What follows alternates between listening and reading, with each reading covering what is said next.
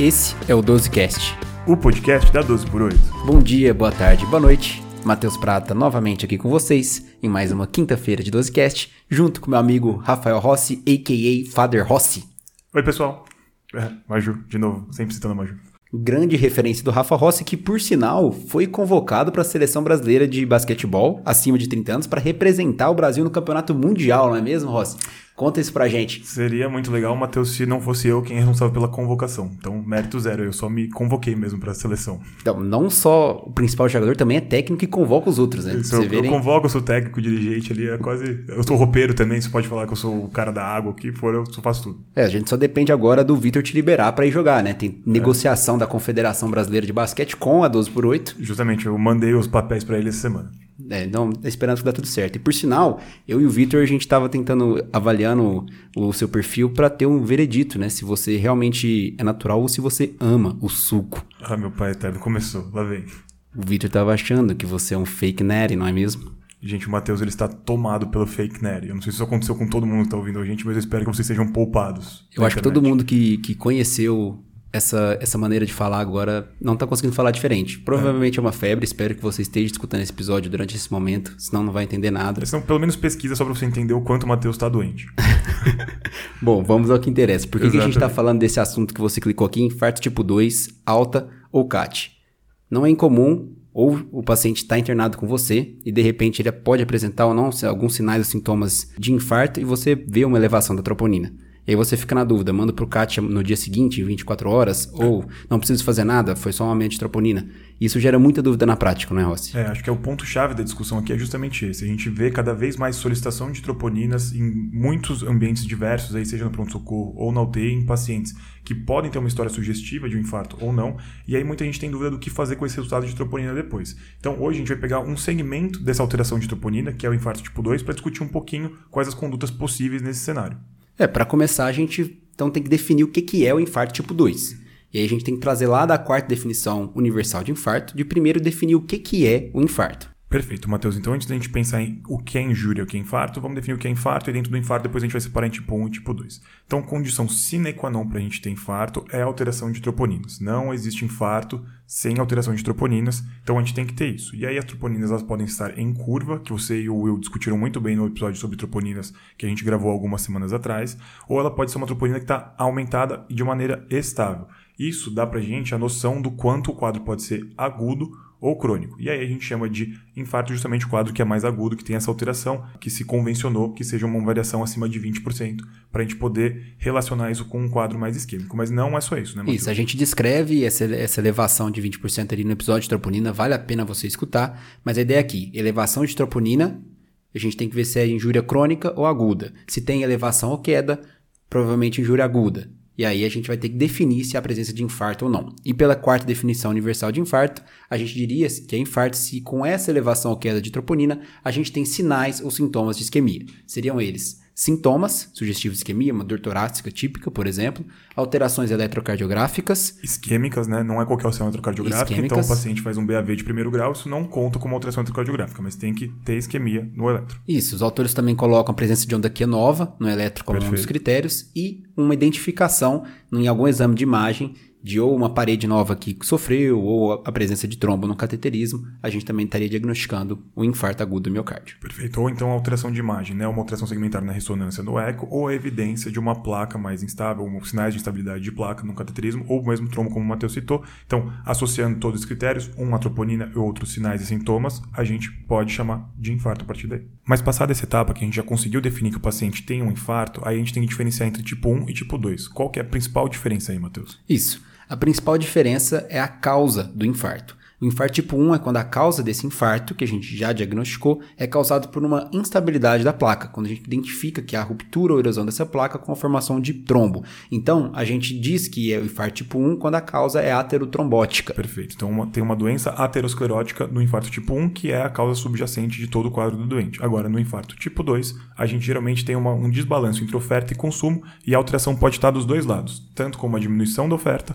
quanto como um aumento da demanda e aumento do consumo miocárdico, gerando assim um mecanismo de isquemia, onde a doença aterosclerótica não é o ator principal aqui que está causando todo esse processo. E muitas vezes esses fatores, tanto quanto redução da oferta quanto aumento da demanda, podem coexistir, que quando é muitas vezes o que acontece.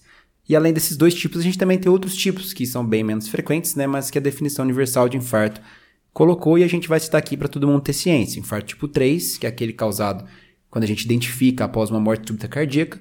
O infarto tipo 4 são aqueles relacionados ao procedimento de intervenção coronária percutânea e o tipo 5 relacionados à cirurgia de revascularização do miocárdio. E aí eu já tenho uma questão importante para perguntar para o Rossi, nosso rei da minoca. Eu já dei spoiler da pergunta aqui. E a minoca, Rossi? Onde que ela entra aqui? É tipo 1, tipo 2? Bom, ou é um tipo à parte? Essa é uma ótima pergunta que pode gerar uma confusão do conceito, tá, Matheus? Mas a minoca, ela é um infarto, então aquela definição que a gente acabou de citar, ela tem que completar todos os, os pré-requisitos só que ela não tem doença coronariana obstrutiva, ou seja, não pode ter uma lesão acima de 50% no cateterismo cardíaco, tá? Se a gente tivesse lesão acima de 50%, a gente vai chamar de uma doença aterosclerótica, muito provavelmente. Então, na minoca, a gente tem etiologias dentro dela, né? E algumas são relacionadas à aterosclerose, que seriam instabilidade e ruptura de placas menores do que, do que 50%, e outras que não têm relação com placa aterosclerótica por exemplo, um vasoespasmo ou doença microvascular, que aí a gente poderia sim entrar como um infarto tipo 2, que a gente estava citando anteriormente. Então a minoca ela pode ser separada nas duas coisas. Outra coisa que é importante da gente lembrar é que o infarto tipo 2 não precisa excluir DAC para fazer o diagnóstico. Alguns pacientes coexistem as duas síndromes ao mesmo tempo, enquanto a minoca é impossível a gente ter DAC obstrutiva, porque são conceitos totalmente separados. É, então só deixar bem claro que classificação de minoca ou não é outra classificação. Uma independe da outra, tá? Perfeito. A gente pode ter minoca como tipo 1 ou como tipo 2. E justamente por isso que a minoca não entra na quarta definição universal de infarto. Ela não é um dos tipos de infarto, ela é uma das etiologias possíveis para infarto tipo 1 e para infarto tipo 2, por exemplo. Perfeito. E por que, que é importante a gente estar tá falando de infarto tipo 2? Bom, é uma coisa que pouca gente sabe, né, Matheus? Mas o infarto tipo 2 ele tem um prognóstico tão ruim quanto o infarto tipo 1, ou até pior, dependendo da sua etiologia, né? E isso que é importante a gente investigar e a gente tentar entender qual o manejo ideal desse paciente para a gente principalmente evitar que uh, recorram esse, esse processo que está acontecendo no nosso doente. Então, uma coisa que também não é muito falada, que a gente não tinha muita noção, é que os fatores de risco para a ocorrência de infarto tipo 1 são muito parecidos com fatores de risco para o infarto tipo 2. Teve uma revisão escocesa, chama High Stakes, que justamente reavaliou ah, os, os, resultados alterados de troponina e tentou definir quais eram os fatores de risco associados aos pacientes com infarto tipo 1, que era mais de 90% da amostra, com os fatores de risco associados aos pacientes do infarto tipo 2, que é um pouquinho menos de 8% nessa amostra desse estudo, que foi de 2013 a 2016. E o que, que eles viram? As populações eram muito parecidas, tá, Matheus? Então a gente costuma falar em visita, porque os pacientes são muito diferentes, eles não são. Os fatores de risco são comuns a eles, a população do infarto tipo 2 costuma ser um pouco mais idosa em relação ao infarto tipo 1 mas dislipidemia, diabetes descompensada, hipertensão, todos eram fatores comuns e na mesma prevalência nos dois diagnósticos. Os fatores de risco para doença coronariana estavam presentes igualmente nos dois, nos dois grupos, quem teve tipo 1 e tipo 2. Isso tem muita correlação com o fato de que paciente com infarto tipo 2 ele tem alguma coisa que está aumentando a demanda de oxigênio, um insulto ou alguma doença aguda, e ele também tem provavelmente uma placa de aterosclerose que está sendo responsável por diminuir esse fluxo. Então ele tem lá uma placa estável de, por exemplo, 40, 50%, que no seu basal não causa sintoma, certo? Mas no insulto agudo, como se ele tivesse num teste de esteira, por exemplo, ele positivo, ele acontece com isquemia. Ou seja, a reserva de fluxo coronariano desse paciente não é anormal. E aí, quando ele precisa desse aumento da reserva de fluxo, ele não consegue, e aí justamente ele pode ter essa isquemia do tipo 2 aí do infarto. E para comprovar isso que a gente está falando, teve uma corte que saiu no ano passado, para quem acompanha a Dozenis, a gente colocou ela lá com destaque, que pegou pacientes com infarto tipo 2 e foi avaliar a presença de doença coronariana. Todos eles, ou com angiotomografia ou com cinecoronariografia. E foi visto que 50% dos pacientes que tinham infarto tipo 2 tinham doença coronariana. E 30% de, do total tinha doença coronariana obstrutiva também. Provável lesão culpada ali que, nesse desbalanço oferta e consumo, gerou infarto tipo 2. Ou seja, uma prevalência razoavelmente importante ainda, Matheus. A gente está falando aí de metade dos pacientes com DAC e 30% deles, ou seja, 3 em 10 pacientes com infarto tipo 2, vão ter DAC obstrutiva, ou seja, é muito importante a gente lembrar disso no cenário que o paciente está evoluindo na nossa frente, a gente às vezes esquece, não prescreve drogas que são modificadoras de doença, ou que a gente não investiga o doente, a gente está errando em 30% dos pacientes, pelo menos. Isso, e é por isso que a gente entender que o prognóstico desse paciente também é muito ruim, igual do cara que teve infarto tipo 1. Então não é simplesmente falar, ah, é tipo 2 e esqueci, que a gente Tá, tipo 2 até virou uma piada, né? Tipo assim, ah, tipo 2 é problema que não é meu, né? O cardiologista tá pronto, tipo 2, esqueça. Não, é esse paciente tipo 2 é um paciente do cardiologista, ele só não precisa ir pro cateterismo no dia seguinte. Porque provavelmente esse paciente tem um alto risco cardiovascular. Inclusive, coortes antigas, e a gente teve uma no, no saiu no JAMA no ano passado, mostrando a mortalidade desses dois pacientes em dois anos. Comparou pacientes que tiveram infarto tipo 2 e pacientes que tiveram infarto tipo 1, e a mortalidade e novo infarto foi igual nos dois grupos. Então isso chama muita atenção, que a gente já tinha comentado anteriormente.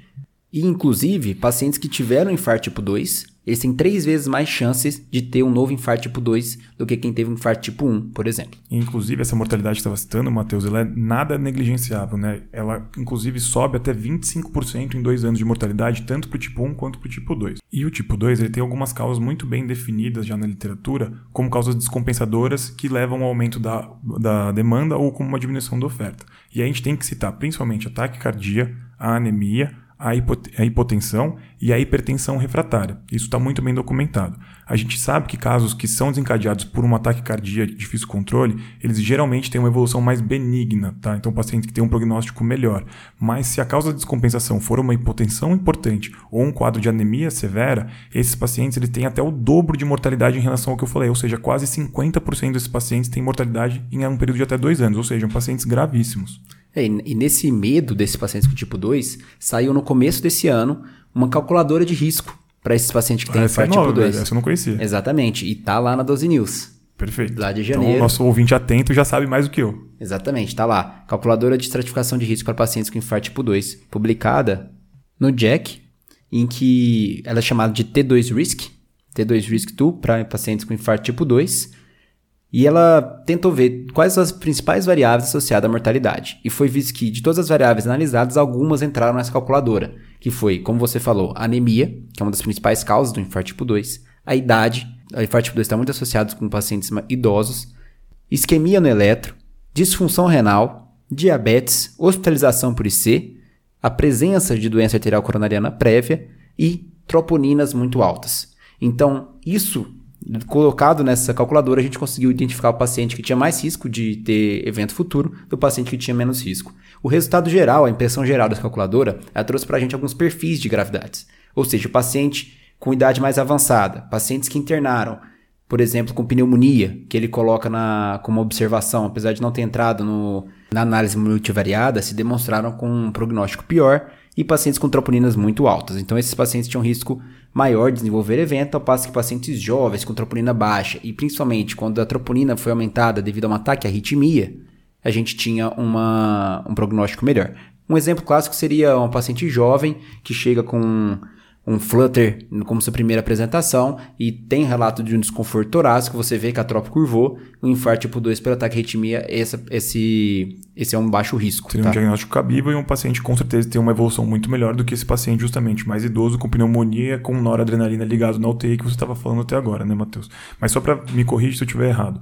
Essa calculadora ela tem o poder de prognosticar o doente, ou seja, o risco de uma evolução desfavorável, mas não é para o nosso ouvinte sair usando ela como o risco do paciente ter um infarto tipo 2, certo? Ela não é para diagnóstico, ela é para prognóstico. Excelente, Rossi. Nessa dúvida do diagnóstico de infarto tipo 2, a gente pode chegar agora para talvez a parte principal aqui do nosso podcast, tentar fazer uma, uma linha de raciocínio e chegar no, no final ali. Eu diagnostiquei infarto tipo 2, e agora, o que né? fazer, né? O que, que isso vai mudar na minha vida? Já eu... que assim, é uma suspeita clínica sua e a gente tem que tentar a gente vai tentar montar um algoritmo aqui para tentar facilitar o manejo desse paciente, mas já falando de frente aqui para os nossos ouvintes, que como é um assunto que é raro, né? A gente acabou de falar, menos de 10% dos pacientes com infarto são infarto tipo 2, então a, a, literatura sobre infarto tipo 2 é muito mais escassa e justamente as normativas em relação às condutas também não são muito bem alinhadas, a gente não tem estudos robustos prospectivos em relação a ele. Tudo é uma sugestão de literatura que a gente vai falar a partir de agora. Exato, tem um trial em andamento que randomizou pacientes com infarto tipo 2 e para CAT ou não, tá? Isso a gente vai ter uma resposta futura, mas a gente vai dar agora a nossa impressão pelo que tudo que a gente já tem na literatura até hoje. Então acho que para começar, vamos voltar para boa e velha troponina, certo? A troponina a gente tem que fazer a avaliação e tentar colocar ela lá nos critérios de injúria miocárdica ou de infarto agudo do miocárdio. Se o paciente tem só uma injúria miocárdica, acabou a nossa discussão aqui. A gente não vai propor nenhuma investigação, seja para infarto tipo 1 ou infarto tipo 2. A gente só vai deixar ali como uma injúria miocárdica que pode ser atribuída a todo o quadro clínico do paciente, certo? Perfeito. Lógico que se dependendo do paciente, você pode discutir e investigar a DAC futuramente para esse paciente. Se ele teve uma injúria, ele pode ter alguma coisa escondida ali nas coronárias. Mas tudo depende do contexto do paciente. Sepsis pode aumentar a troponina. A gente já tem inúmeras causas de injúria miocárdica aguda que não necessariamente estão associadas à doença coronariana. E tampouco esse prognóstico sombrio que a gente estava falando até agora de mortalidade altíssima em dois anos. Né? Então, o paciente tem injúria miocárdica, fica uma outra discussão. Beleza, agora eu tenho um paciente que teve a elevação ou queda de troponina com sinal sintoma de isquemia. Você viu que o eletro, ele teve um desconforto torácico, a gente teve um diagnóstico de infarto. Agora é a hora da gente tentar diferenciar esse infarto de infarto tipo 1 e infarto tipo 2. A primeira coisa é o raciocínio clínico, né, Rossi? A gente tem que ver se tem alguma coisa acontecendo no, paciente para estar tá justificando aquele desbalanço de oferta e consumo para a gente cogitar ter infarto tipo 2. Mas existem algumas características aqui que a gente vai comentar que pode tentar deixar um pouquinho mais objetivo essa nossa discussão.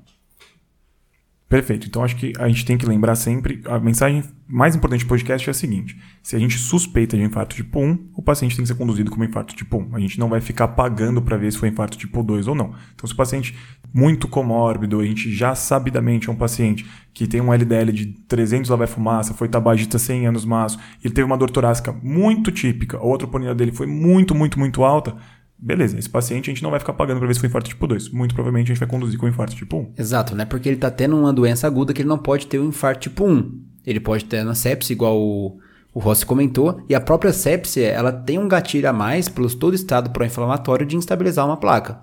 Então não é porque ele teve um infarto durante uma doença que ele tem um infarto tipo 2, tá? Então por isso que a gente vai ter que colocar numa balança o que, que vai sugerir se é infarto tipo 1 ou infarto tipo 2. Perfeito. E aí, se a gente suspeita de infarto tipo 1, a gente provavelmente deveria encaminhar esse paciente para o estudo o mais brevemente possível, certo? Outra coisa que a gente não falou, mas além do aumento da troponina, além das características de base do paciente, a alteração eletrocardiográfica com supra de ST é outra coisa que a gente também não vai pagar para ver. A gente costumeiramente não vai chamar de infarto tipo 2 o paciente que está suprado. A gente vai tratar como se infarto fosse infarto tipo 1 e vai para o cateterismo direto. Perfeito. Aqui a gente pode deixar em dois extremos, então, a probabilidade do paciente ter um infarto tipo 1 quando a gente está no infarto. E quando a gente tem maior chance de infarto tipo 1, um quadro clínico muito sugestivo, com alteração de supra de ST, isso não vamos discutir, vamos levar esse paciente para o cateterismo. Um paciente que já tem doença coronariana obstrutiva, a chance dele ter um infarto tipo 1 é maior. Se o paciente, a gente não identifica causas para ter desbalanço de oferta e consumo, também aumenta a chance do infarto ser tipo 1. Se as troponinas são muito altas ou a variação é muito grande, conforme o Ross falou, também aumenta muito a probabilidade. No outro extremo, a gente tem pacientes que não têm sintomas de isquemia, tá? Pacientes que estão ou no pós-operatório recente ou estão num contexto de inflamatório agudo por alguma outra doença que internou, está no extremo de menos chance de ter. E um eletro não diagnóstico ou uma troponina muito borderline, pequena, esses pacientes estão no extremo de maior chance de ser um infarto por desbalanço de oferta e consumo. E aí a maior dúvida fica pra gente, né, Matheus? Aquele paciente que é no meio do caminho das duas coisas, né? O elétrico tem uma alteração isquêmica, mas não é o supra. O paciente, por exemplo, pode ter uma invertido T mais agudamente aí na nossa cara, ou aquela dor torácica que você fica meio em cima do muro. O que fazer com esse paciente? Então, o que, que a gente sugere aqui? Que a gente pese riscos e benefícios da estratificação invasiva precoce nesse paciente. Se é um paciente que a gente não tem muito risco de levar para o CAT de emergência, a função renal dele é boa, ele não está usando doses, doses altas de droga vasoativa, o paciente não está em ventilação mecânica, por exemplo, a gente pesa mais a favor de ser mais invasivo com esse doente. Agora, aquele cenário de paciente de terapia intensiva, já está entubado, três classes de, de fármacos vasopressores, aí esse é um paciente que só o transporte dele já, já imputa um risco muito grande. Esse é um paciente que talvez vale a pena a gente ficar mais conservador e focar no infarto tipo 2 desse paciente. E no outro extremo de paciente da enfermaria que também a gente vai tomar cuidado na investigação, considerar uma investigação não invasiva futura, seria, por exemplo, um idoso com anemia, paciente com anemia com a provável causa de, do infarto tipo 2, não há nenhum motivo da gente colocar ele no cateterismo. Até porque se ele tem uma anemia, ele pode ter uma causa que esteja sangrando e eu fazer um, um stent, fazer uma DAPT vai piorar o quadro clínico Um tratamento basal. mais agressivo de síndrome coronariana muito provavelmente poderia até desencadear uma piora desse infarto tipo 2. Perfeito. Dele. Então, infarto tipo 2 por anemia, pô, esquece. A única coisa que a gente pode fazer aqui, se a gente não sabe que ele tem DAC, é fazer uma prova não invasiva para se fodar que a gente discutir um tratamento, por exemplo, por estatina, talvez antiplaquetário devido a essa anemia que a gente precisa investigar. Outra coisa, paciente DRC, paciente que usa anticoagulante, com sangramento gastrointestinal prévio, AVCs prévios, isso tudo tem um risco maior com a dupla antiagregação. Então, nesses casos, a gente também vai colocar na balança risco-benefício de fazer o cateterismo deles. Então, lembrando, a gente vai ter esse espectro de maior chance de ser um tipo 1, troponinas muito aumentadas, um quadro clínico muito sugestivo, o eletro muito alterado, versus esses pacientes com risco muito aumentado de, da investigação. Tá? Então Justamente. a gente tem que colocar essa balança para definir se eu vou pegar esse paciente com que eu acho que tem infarto tipo 2, se vou levar para o CAT ou não. Principalmente porque a gente não sabe ainda se colocar esse paciente com infarto tipo 2 clássico no CAT vai ter algum benefício. Provavelmente apenas se a gente acha que tem alguma possibilidade de ser tipo 1. E é justamente isso que uma análise do Sweetheart, né, que é aquele banco de dados enorme lá da Suécia, propôs para gente. Se a gente ter uma proposta invasiva durante a internação ou avaliação ambulatorial poderia ter alguma diferença de desfecho e a avaliação do Sweetheart, que foi publicada até em 2023, nesse ano, não conseguiu mostrar uma diferença em relação a isso, pelo menos num estudo retrospectivo, uma avaliação de banco de dados. Tá? Então, hoje, a gente poderia ter um pouco mais de calma para que a gente possa intervir nesse paciente que a gente diagnosticou como infarto tipo 2 até no momento ambulatorial. O que ele cita justamente nessa revisão é que esses pacientes que ficam com o diagnóstico de infarto tipo 2 geralmente são subtratados, tá? Então, justamente essas terapias que o Matheus propôs aqui pra gente, como terapia antiplaquetária ou uso de estatinas, ou até uso de inibidores da ECA ou BRAS, que podem ser terapias cardioprotetoras, costumam ser menos utilizadas nesse paciente até na alta hospitalar dele. E justamente por isso ele pode ter uma evolução pior e essa mortalidade tão alta como a gente citou agora. Nossa, dessa maneira acho que a gente pode tentar resumir esse, esse algoritmo final. Se o paciente teve um infarto agudo do miocárdio, a gente tem um, muita probabilidade de ser infarto tipo 1. Vamos conduzir como infarto tipo 1. Esquece, a gente pode reclassificar depois dependendo do cateterismo. Mas você vai atacar, você vai levar para o CAT. O paciente tem muita probabilidade de ser infarto tipo 2. Tá com uma anemia, um ataque à arritmia, não tem história de DAC, não tem nada sugerindo ter sido infarto tipo 1. Podemos discutir se a gente vai investigar DAC. Por que discutir? Se você já sabe que o paciente tem DAC, por exemplo, uma DAC estável, e ele chegou com uma HB de 5 e teve um infarto tipo 2, não faz sentido nenhum eu continuar a investigação dessa, desse infarto. A gente já sabe que ele tem DAC, a gente já sabe como tratar. Agora, se o paciente chega num contexto de sepse e faz um infarto tipo 2, eu não sei se ele tem DAC, a nossa única mudança aqui é, na hora de diagnosticar DAC com uma prova não invasiva, entrar com a terapia objetiva para ele, a essa estatina que é o que vai mudar desfecho futuro. Ou seja, o gás nesse paciente que faz o diagnóstico do infarto tipo 2 é tentar reverter a causa de base para depois, num segundo momento, aí sim a gente ir atrás dessa investigação, pode ser internado quando o paciente já estiver melhor clinicamente, ou pode ser ambulatorial para a gente tentar fazer um diagnóstico e aí a gente tratar causas de base, aqueles fatores de risco que eu falei lá no começo do podcast, que são os que são é, comuns ao infarto tipo 1 e tipo 2 e que podem desencadear um pior desfecho para o paciente. Então, um bom controle da pressão, um bom controle do diabetes, um bom controle do colesterol são uma terapia muitíssimo importante para que o paciente não recorra, como a gente falou que pode acontecer grande parte das vezes. Exatamente. E esse, quando o paciente está no meio do caminho entre essa muita probabilidade de tipo 2 ou muita probabilidade de tipo 1, ou seja, eu estou na dúvida, aí a gente vai avaliar risco-benefício, tanto da terapia antiplaquetária quanto da investigação invasiva, para a gente definir o que fazer com o nosso paciente com tudo isso que a gente comentou em 20 minutos de podcast. Muito bem, Matheus, eu concordo plenamente com o seu resumo. Pessoal, se você está escutando isso nessa semana, a gente, na mesma semana de lançamento, lançou uma edição do 12 News Prime sobre esse assunto, tá? Sobre infarto tipo 2, ou seja, tudo isso que a gente falou com as referências, com os links, com o, o veredito da 12 por 8 sobre infarto tipo 2, do que a gente tem no momento, o estado da arte sobre isso e um fluxograma para você ter quando você estiver diante disso com seu paciente, para discutir com seus preceptores, com seus colegas de residência ou com, com seus alunos, né? Então, se você não é assinante na Prime, você tem direito a 7 dias grátis que dá para você consumir essa Justamente essa dá para usar agora já essa edição e ver se você julgar, né? Se você acha que o conteúdo faz sentido para você ou se na verdade o conteúdo não está adequado, a gente está muito para frente ou está muito para trás do que você espera. A gente também aceita inclusive feedbacks em relação a isso. Exatamente. E não só essa edição, né? Com esses 7 dias dá para você estudar 12 News Prime inteiras. Tá virando quase um livro já, né? O 12 News Prime, de tanta edição que tem. Exatamente. Elevar seu nível da cardiologia e cancelar sem custo nenhum se você achar que não, não vale a pena Mas, continuar se você recebendo. achar que vale a pena, continue na Prime, porque toda semana a gente mantém o conteúdo de nível elevadíssimo. Exato. E se você está curtindo o podcast da 12 por 8, não esquece também de avaliar o 12 Cash, tá bom? Isso é muito importante para o algoritmo, deixar seu comentário aqui no Spotify também, um depoimentozinho, isso ajuda bastante a gente, ajuda a gente a crescer e chegar a essa informação para outras pessoas, principalmente clínicos gerais que tem, veem muito esse infarto tipo 2, não sabem o que fazer, pedem cut desnecessário, às vezes expõem o idosinho a um procedimento que Ou pior, né? Manter o paciente internado por muito tempo até ele fazer esse procedimento, aí já infecta no meio do caminho, enfim, aquela coisa que não precisaria acontecer com o paciente internado. Pois é, 12 por 8 juntos na missão de elevar o nível da cardiologia nacional. Com Sempre. vocês, Rafa Rossi, a.k.a. Father Rossi. Sempre uma honra, Matosinho. Muito obrigado aí por esse podcast. Foi um prazer gravar com você, irmão. Valeu!